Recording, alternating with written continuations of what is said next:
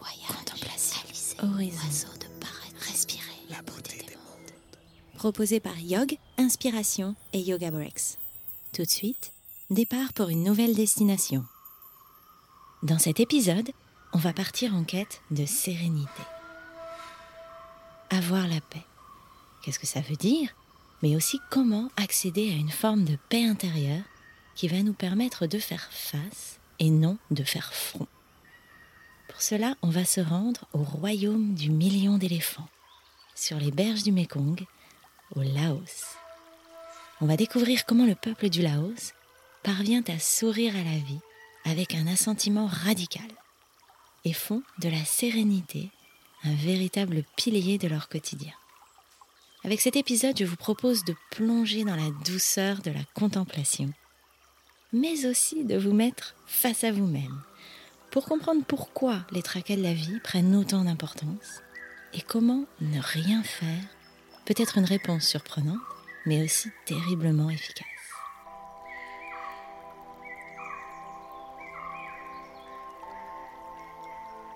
Quand on parle d'Asie du Sud-Est, on a souvent en tête la Thaïlande ou le Vietnam. Et ben entre les deux, il y a le Laos. Et alors le Laos en voilà un pays pour les initiés. Au Laos, on entre en immersion. Ce pays est indissociable du Mékong qui traverse le pays de part en part.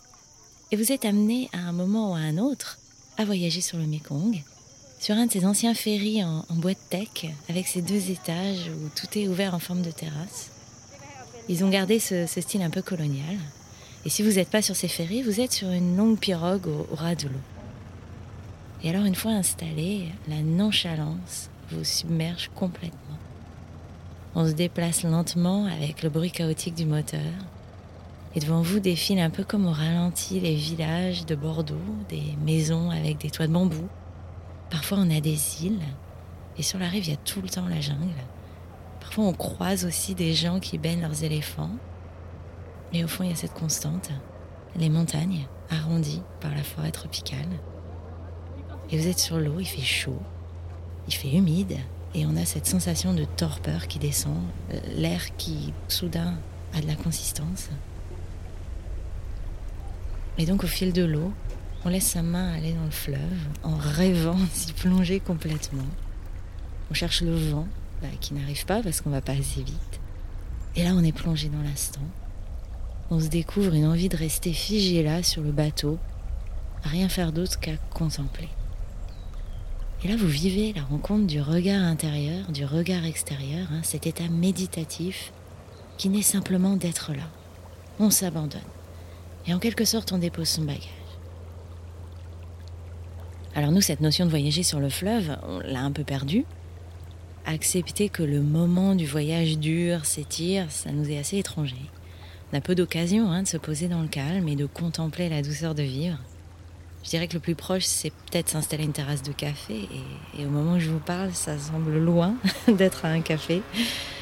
Mais tristement, le monde urbain, même si on y va, peut nous paraître hostile. Il y a beaucoup de bruit. Et donc, quand on a ce premier contact avec le Laos, intérieurement, on a un grand coup de frein. Et puis, on a une question qui vient tout de suite. Mais pourquoi on n'a pas le temps de s'arrêter? Pourquoi on n'est jamais, comme on dit en anglais, missing in no action? On est absent de ce qui se passe pas. Et ça nous amène à nous demander si c'est pas bien de ne pas intervenir. Se donner consciemment l'espace pour rien et voir ce qui se passe.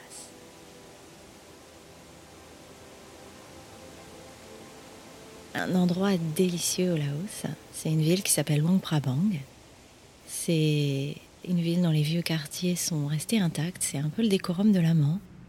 La ville est bien sûr patrimoine mondial de l'UNESCO et c'est un endroit du monde où vraiment on apprend ce que veut dire la tranquillité, la nonchalance. Cette ville, on est bercé. Il y a évidemment les maisons en bois sombre, hein, les toits pointus, les espaces de vie ouverts sur l'extérieur au premier étage qui font généralement le, le bonheur des, des décos et d'inspiration coloniale. Il y a les très beaux jardins tropicaux, hein, les bougainvillées, l'odeur des frangipaniers, avec les grandes feuilles de bananiers aussi partout. Et on a cette douceur. Les rues sont calmes, les gens sont calmes, le fleuve est calme. vous avez réellement l'impression que le temps s'est arrêté. Et cette impression, elle est finalement encore plus présente quand on assiste à la cérémonie des offrandes aux moines, qui a lieu tôt le matin, qui s'appelle Saitbat, qui daterait du XIVe siècle. Ça se passe très tôt, vers 5 heures, quand le ciel est encore gris. Et vous voyez au fil des rues silencieuses ces dames devant chez elles, à genoux, avec un grand pot de riz fumant près d'elles. Et elles sont en prière, les mains sur le front, personne ne dit rien. Et tout à coup, la procession des moines arrive. Et vous voyez au loin toutes ces robes oranges, en file indienne. Il n'y a que du orange éclatant dans le début du jour. Et quand ils s'approchent, on voit aussi leur ceinture qui est jaune vif, un jaune citron. Et quand ils sont encore plus près, on distingue le drapé délicat des, robes de moines. Et il y a cette longue file indienne et il y a silence. On n'entend euh, que le froissement des robes un peu les oiseaux, mais c'est assez tôt, donc ils chantent pas encore. Et tout à coup, l'obol s'ouvre. Les dames qui sont en prière s'animent. Une cuillère de riz tombe dans l'obol. Le moine bénit la personne et continue son chemin. Et être témoin de cette expérience particulière, c'est finalement voir que pour certains, le bon karma passe avant tout. Il faut remettre cet instant dans le contexte spirituel du peuple du Laos. Ils sont bouddhistes, donc ils croient à la réincarnation.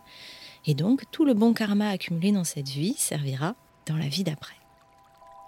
Mais pour nous, occidentaux, la leçon sublime, c'est de savoir qu'il y a un endroit sur Terre où certaines personnes, eh ben, la première chose qu'elles font le matin, c'est de s'occuper de leur sérénité. Ils nourrissent leur joie intérieure avec cet acte symbolique. Et nous, on voit ça avec nos yeux d'occidentaux, où sur notre échelle de valeur, notre temps, notre attention va souvent vers ce qui se passe à l'extérieur de nous. On fait plus, avoir plus. Et vraiment, de tout cœur, je vous souhaite de voir sa cérémonie de vos propres yeux pour que la question s'impose d'elle-même. Est-ce que finalement, ce serait pas un peu plus simple de me mettre moi et mon univers émotionnel au premier plan? Est-ce que ce serait pas une autre voie que d'accepter que ce que je vis à l'intérieur, c'est assez important pour passer en premier Et que si ce que je vis s'inscrit dans le calme, la tranquillité, j'arrive à cultiver cet état d'harmonie inébranlable et je vais pouvoir porter un regard plus distancié sur les événements de la vie et laisser ça informer mes actions. Et ce concept, on le retrouve dans l'intelligence émotionnelle, hein, savoir repérer les émotions qui vont aider à avancer, et aussi celles qui sont destructives pour nous, mais aussi pour les autres. Et je vous invite par moments à vous arrêter et à faire le lien. Comment est-ce que je me sens maintenant? Mais aussi qu'est-ce que je pense maintenant? Et dans ce travail, il y a peut-être une, petite citation qui peut vous aider, qui dit que le paradis et l'enfer, ils sont juste distants d'une respiration. Et en fait, tout est là. Cultiver sa force intérieure, il y a la méditation, il y a aussi la dévotion, aider ceux qui en ont besoin, et il y pratiquer la contemplation.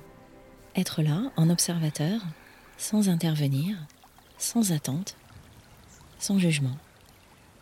Il y a un moyen tout simple, hein. regardez par la fenêtre pendant 10 minutes et Laissez les choses comme elles sont, essayez pas de changer. Allez même jusqu'à repérer les petits défauts et vous dire bon, bah, c'est bien comme ça. Parce que ce petit exercice, vous allez pouvoir l'étendre aux actes du quotidien et apprendre simplement à vous distancier des choses. Réagir à tout va. Et quand on réagit pas à tout va, on a ce socle intérieur.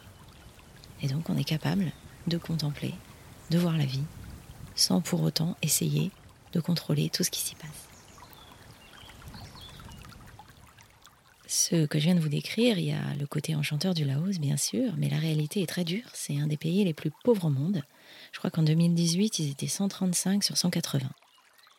Et le meilleur moyen de le voir, c'est d'aller au marché, il n'y a pas grand-chose. On voit bien que les gens viennent vendre ce qu'ils ont trouvé ou ce qu'ils ont fait pousser, c'est des pousses de lotus, quelques racines de bambou, des légumes, des fruits.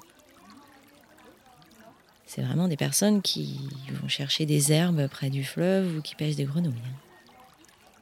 Et en passant une heure au marché, vous avez une grande leçon. C'est ce contraste stupéfiant d'une population souriante qui a vraiment à peine à manger. Et qui possède cette forme d'être sans agitation, sans ambition à tout va.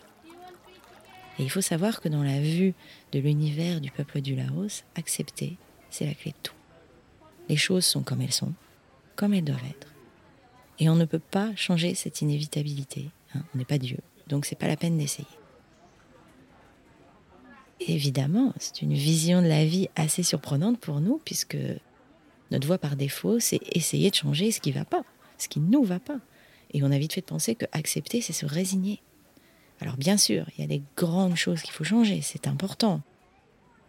Mais est-ce qu'on doit intervenir partout et tout le temps? Est-ce que ce ne serait pas un beau moment pour choisir ses batailles? Et est-ce que vu comme ça, la vie serait pas un poil moins complexe? Mais aussi, pensez-y, est-ce que ça vous donnerait pas l'opportunité de passer son temps autrement? Et donc tout ça, ça nous ramène aux berges du Mékong, où on est absent de l'action qui ne se passe pas, où on se laisse envoûter par l'odeur délicate des frangipaniers, on se laisse aller à la délicatesse des petits bateaux qui avancent pas bien vite, à l'allure nonchalante des moines qui marchent doucement, à l'impression que tout le monde semble avoir du temps. Bon, entre nous, il se lève à 6 heures du mat. Mais ce que je trouve fascinant au Laos, c'est d'arriver à être plongé dans cet univers où tout invite à s'arrêter et à ressentir la douceur, la sérénité, et donc à se regarder, et aussi à essayer de trouver le petit moment de douceur à l'intérieur de nous, le petit coin hein, où euh, tout va bien, la force intérieure. Et ça, c'est une expérience précieuse parce que ça nous invite à revoir nos priorités et à nous recentrer dans le grand cercle de la vie. Et c'est comme ça qu'on trouve la porte de la sérénité. Le Dalai Lama dit quand vous avez la sérénité, vous pouvez aborder n'importe quelle situation avec calme, raisonnement, tout en étant heureux à l'intérieur. Et donc finalement, est-ce que le secret de tout ça, c'est pas justement d'apprivoiser ce qui nous arrive sans se laisser déborder émotionnellement? S'intéresser aux émotions qui nous poussent à réagir et les accepter, les laisser être là, tout en se demandant, mais si j'interviens, qu'est-ce que ça va m'apporter? Et donc, peut-être se demander si en s'acceptant un peu plus, comme on est, on ne développe pas un peu plus de tolérance avec soi, mais aussi avec le reste du monde.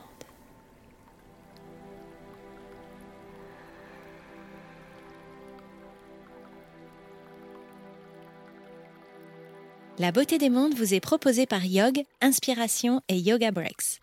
Retrouvez tous nos séjours yoga sur notre site internet yog.me, y-o-a-g.me et sur Facebook, Instagram. Merci d'avoir écouté cet épisode. Pour ne pas manquer le prochain, abonnez-vous sur votre plateforme d'écoute préférée et si ce podcast vous a plu, laissez-lui un commentaire et 5 étoiles sur Apple Podcast. Vous aussi, vous pouvez faire découvrir aux autres la beauté des mondes en partageant ce podcast sur les réseaux sociaux. La touche de magie dans vos oreilles est l'œuvre d'Aurélien Bonny du studio Marc Aurel. Merci à lui pour la réalisation de cet épisode et à Son et Merveille de vous l'avoir fait connaître. Je suis Coralie Savruc, fondatrice de Yog. À bientôt. La beauté